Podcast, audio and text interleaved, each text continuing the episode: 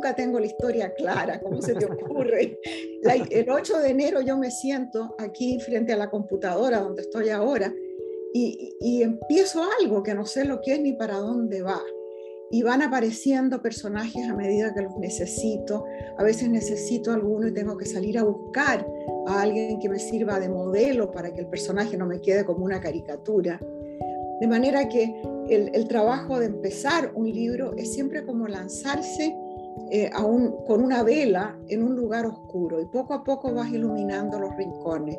Y ahí van saliendo los personajes, la historia se va formando casi sola y he aprendido en estos 40 años de escritura a tener confianza, a no, no tratar de meter la historia en una camisa de fuerza. No saco nada con escribir un guion, porque no me va a servir. Eh, tengo que, que tener la flexibilidad y la confianza en que lo puedo hacer para dejar que la historia se vaya desarrollando de una manera orgánica, sin un plan previo. Violeta vive en el mundo un tormentoso día de 1920, siendo la primera niña de una familia de cinco bulliciosos hermanos. Desde el principio su vida estará marcada por acontecimientos extraordinarios, pues todavía se sienten las ondas expansivas de la Gran Guerra cuando la gripe española llega a las orillas de su país sudamericano natal, casi en el momento exacto de su nacimiento. Gracias a la clarividencia del padre, la familia saldrá indemne de esta crisis para darse de bruces con una nueva, cuando la Gran Depresión altera la elegante vida urbana que Violeta ha conocido hasta ahora. Su familia lo perderá todo y se verá obligada a retirarse a una región salvaje y remota del país.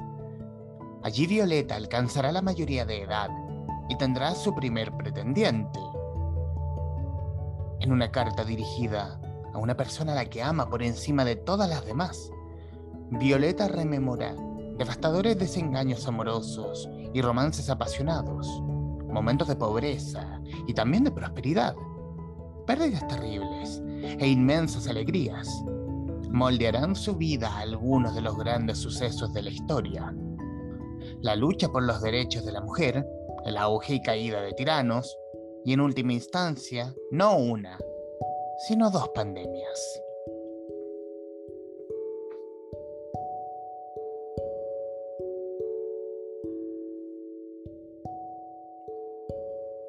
Tuvimos la oportunidad de estar en la presentación global de un nuevo libro de una de las autores en español vivas más leídas en el mundo. Les hablo de Violeta, lo nuevo de Isabel Allende.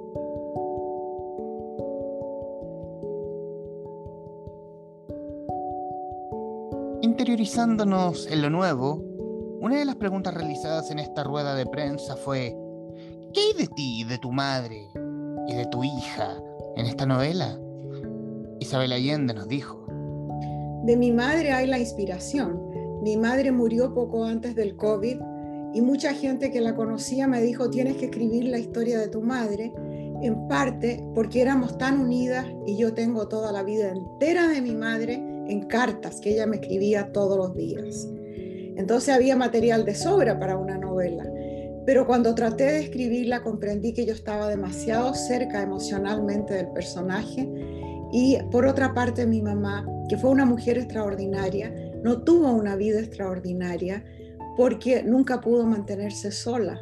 Vivió sometida, primero a su padre, después a su marido y finalmente fui yo la que pagó las cuentas. Entonces ella nunca tuvo esa libertad económica que yo siempre deseé para ella. Y eso es lo que le di a Violeta. Violeta es un personaje parecido a mi madre en el sentido de que es bella, interesante, fuerte, irónica, eh, atrevida y con una gran visión respecto al futuro y a las cosas. No se queda en su clase social ni donde ella le educaron en ese sentido se parece a mi madre, pero a diferencia de ella, puede ser una mujer independiente. Y no hay feminismo sin independencia económica. Ahora, ¿qué tiene de mí el personaje? Sin duda algunas anécdotas que me han pasado a mí en la vida se las di a Violeta. Y yo creo que todos los autores hacen eso, sacan de la memoria, de la experiencia personal. Ese es el material que uno usa para las historias. De Paula hay poco, excepto la muerte de un personaje que se parece mucho a la muerte de mi hija. Leyendo este libro y la gran biblioteca de Allende, nos demuestra de nuevo que el amor mueve el mundo, ¿o no, Isabel? No solamente el amor, también el, poder, la ambición, la codicia, eh, todas esas cosas también mueven al mundo y lo mueven en una orientación que a veces el amor logra corregir un poco, pero no completamente. Y en todas mis novelas lo que importan son las relaciones humanas. Por supuesto, los hechos, los acontecimientos, cuándo y dónde ocurren las cosas, siempre es importante. Pero lo que más me interesa contar son las relaciones humanas, las emociones. Y de todas ellas, la más poderosa es el amor por lo menos para las mujeres. En mi propia vida lo que más me ha movilizado a hacer las brutalidades más grandes y también los hechos heroicos ha sido el amor. Y ahora que ya estoy vieja, la gente me dice, bueno, pero llega un momento en que el amor no tiene tanta importancia. Yo creo que lo tiene siempre. Yo me casé a los 77 y si vivo lo suficiente es posible que me case de nuevo. Así que el amor firmemente. ¿Cómo ha cambiado tu visión del amor? Desgraciadamente yo sigo siendo igualmente apasionada y romántica que cuando tenía 20 o 40 o 60 años. Eso no cambia. Las relaciones cambian porque la edad, por supuesto, pesa. Eh, las parejas que yo tenía en mis libros anteriores eran todas más o menos jóvenes. Ahora me ha dado con tener parejas más bien ancianas. Eh, desde, creo que fue en la mitad del invierno, el, amante japonés, y por supuesto en Violeta, tengo amantes o parejas que son mayores. Y eso es por lo que me ha tocado vivir a mí.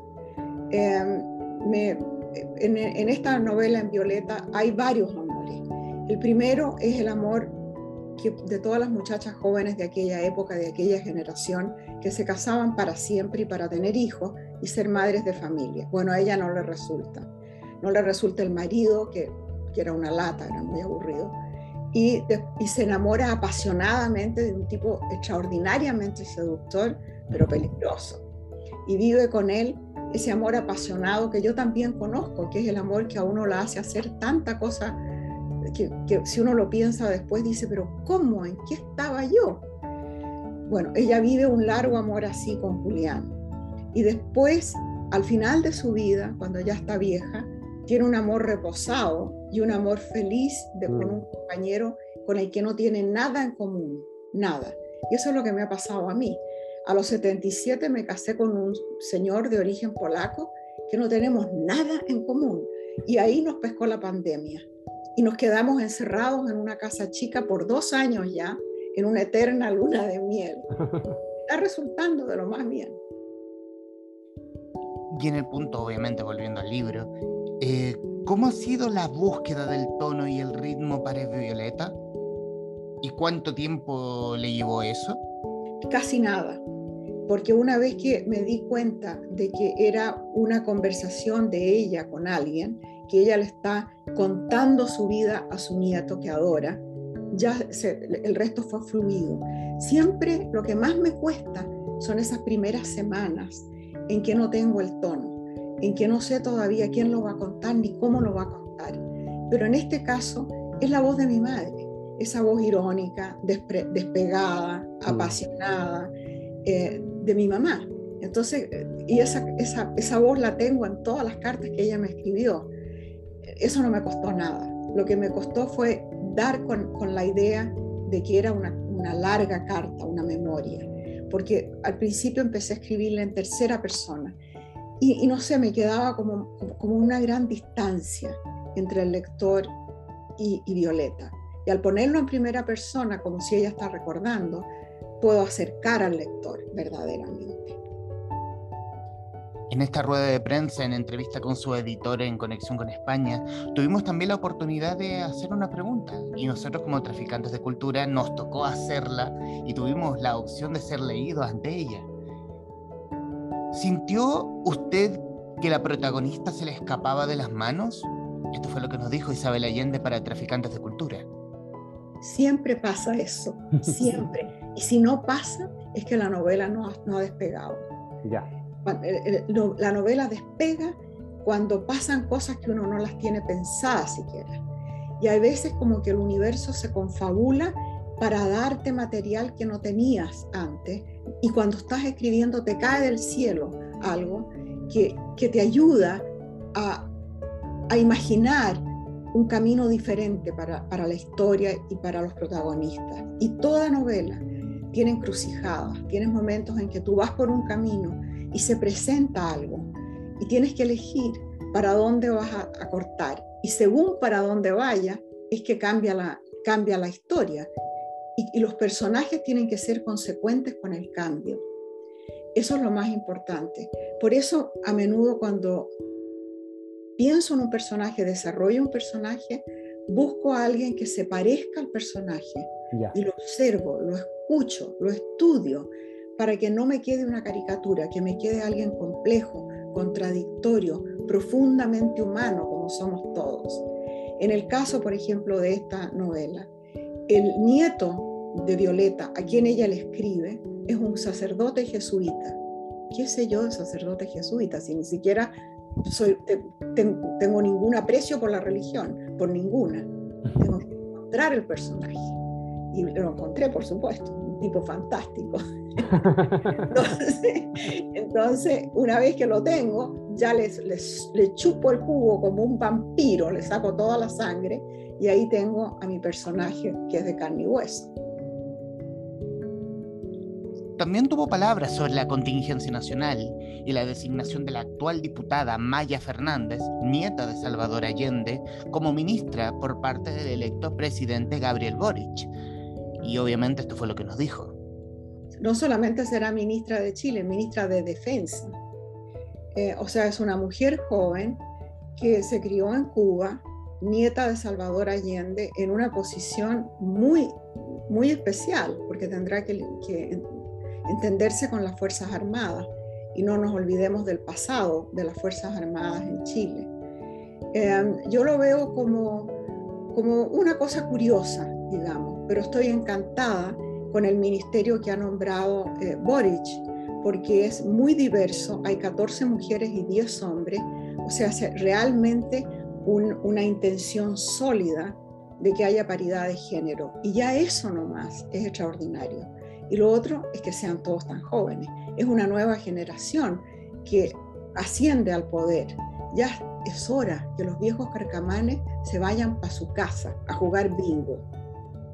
Y sin soltar la nueva obra y mucho menos la actualidad, ¿qué pensaría Violeta de estos nuevos aires de Chile? ¿Cómo crees que estaría ella? Yo creo que estaría encantada, porque aunque ella viene de una clase social que no votó por Boric, esa clase social votó por el ultra, ultra conservador Cast, porque también hubo una campaña de miedo la campaña de miedo se basaba en la inseguridad, que hay mucha inseguridad en las calles porque hay droga y hay asaltos y roban carros, y la inmigración también, que hay una fuerte inmigración en Chile, que son los mismos problemas de seguridad y de inmigración que hay en los Estados Unidos y en Europa y en otras partes. Pero aquí lo exageraron enormemente y se creó la campaña del terror de que el Partido Comunista era parte de la coalición de izquierda y que íbamos a terminar como Venezuela. Incluso se hablaba de que, de que Chile, un Chile venezolanizado. Mm, Yo creo que no, eso no va a suceder y creo que un personaje como Violeta, que tenía su fundación, que trabaja con indígenas, que trabaja con mujeres, que trabaja con los más pobres, habría estado encantada de que las cosas cambiaran en Chile. Y ella misma habla en algún momento, le dice a su nieto, le comenta el sistema de clase en Chile, que es, es como las castas en India. Entonces, para ella, que nació en la clase privilegiada, es chocante. ¿Cómo no va a serlo para el resto de la gente que no pertenece a esa clase? Y sobre la situación de escritores en Nicaragua, Venezuela y Cuba, ¿qué opinión le merece? Hay represión, hay represión para los escritores y represión para los periodistas, sobre todo para cualquiera que proteste, la verdad. Y eso, eso es una de las de las primeras señales del autoritarismo es la represión de la opinión pública. Y eso se, se consigue acallando las voces que preguntan y las voces que cuestionan y que están en la oposición. Así que lamento mucho que ese sea el caso. Yo, yo conocí una Venezuela, una Venezuela muy distinta a lo que tenemos ahora. Y aunque no era ideal en muchos aspectos y tal vez los partidos políticos olvidaron una buena parte de la población que dentro de la riqueza de Venezuela vivía en la pobreza, y eso fue lo que, lo que produjo Chávez y todo el movimiento que vino después. De todas maneras, lo que está pasando hoy en Venezuela es muy triste. Acabo de ver un, un documental que es muy, muy triste, una Venezuela totalmente distinta a la que yo conocí. No hay duda de lo poderosas que son las mujeres que protagonizan cada historia de Isabel Allende. Probablemente si me estás escuchando va, me vas a encontrar mucha razón. Pero, ¿cómo poder inspirar a nuestras niñas para que sean imparables, para que sean poderosas? Isabel Allende nos dice. Yo creo que está pasando.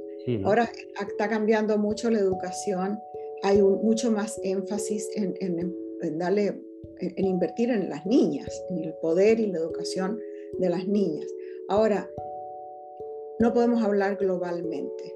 Todavía hay niñas que las venden en matrimonio prematuro y a los 8 años las casan con un viejo de 45 o 60.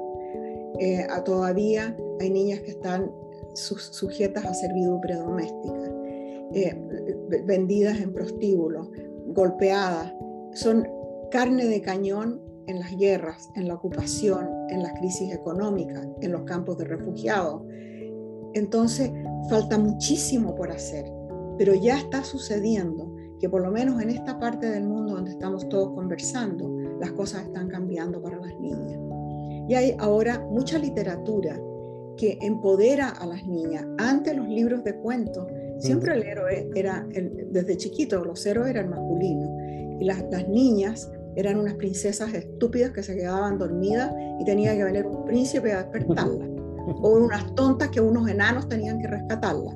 Entonces, eso ya no, ya no ocurre. Ya la, la, literatura infantil ya no es la misma, ni la juvenil tampoco.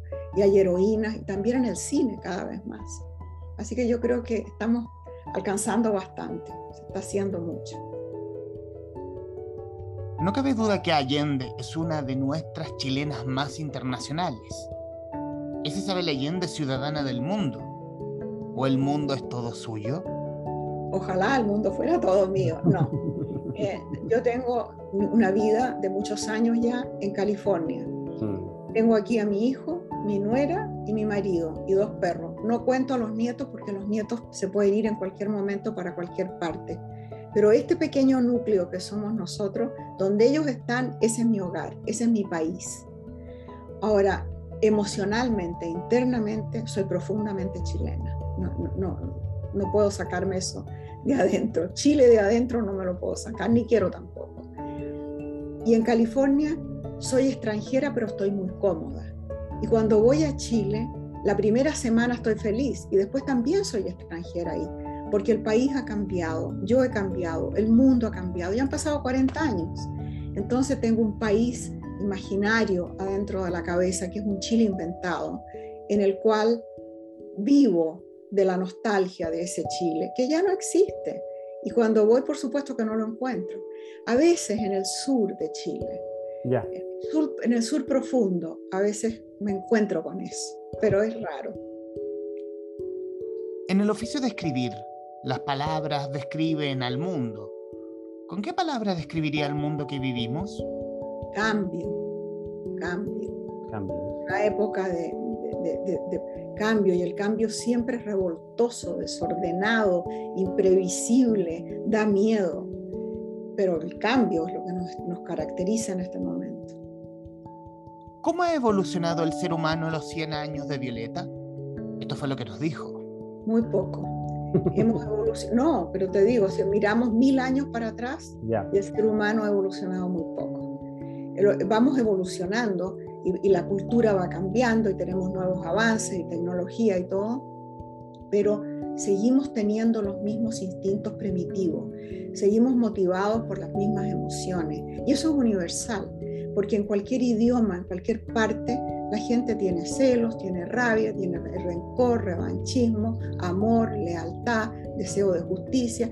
Tiene, las mismas cosas nos motivan y seguimos siendo más o menos las mismas personas. Y en los últimos 100 años, como especie, no creo que hayamos evolucionado. Han evolucionado los tiempos y hemos logrado cambios en la cultura y la civilización, pero nos falta mucho todavía para evolucionar en lo privado, en lo personal.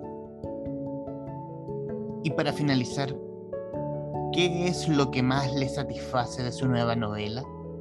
Me satisface que ha sido tan bien recibida y que se hizo sin ningún esfuerzo. Qué bueno. Fue, fue un, mira, sentarme a escribir y se fue dando sola. Ni, notas tomaba, no necesitaba, porque ya tenía todo como que iba fluyendo, que fue lo mismo que me pasó con la Casa de los Espíritus. Como que la novela estaba lista y era cuestión de sentarse nomás y teclear. En el momento en que se estrene este podcast, podrán disfrutar de lo nuevo de Isabel Allende en todas las librerías físicas y digitales. Y obviamente desde, este, desde esta vitrina se lo recomendamos. Humberto Fuentes, Traficantes de Cultura.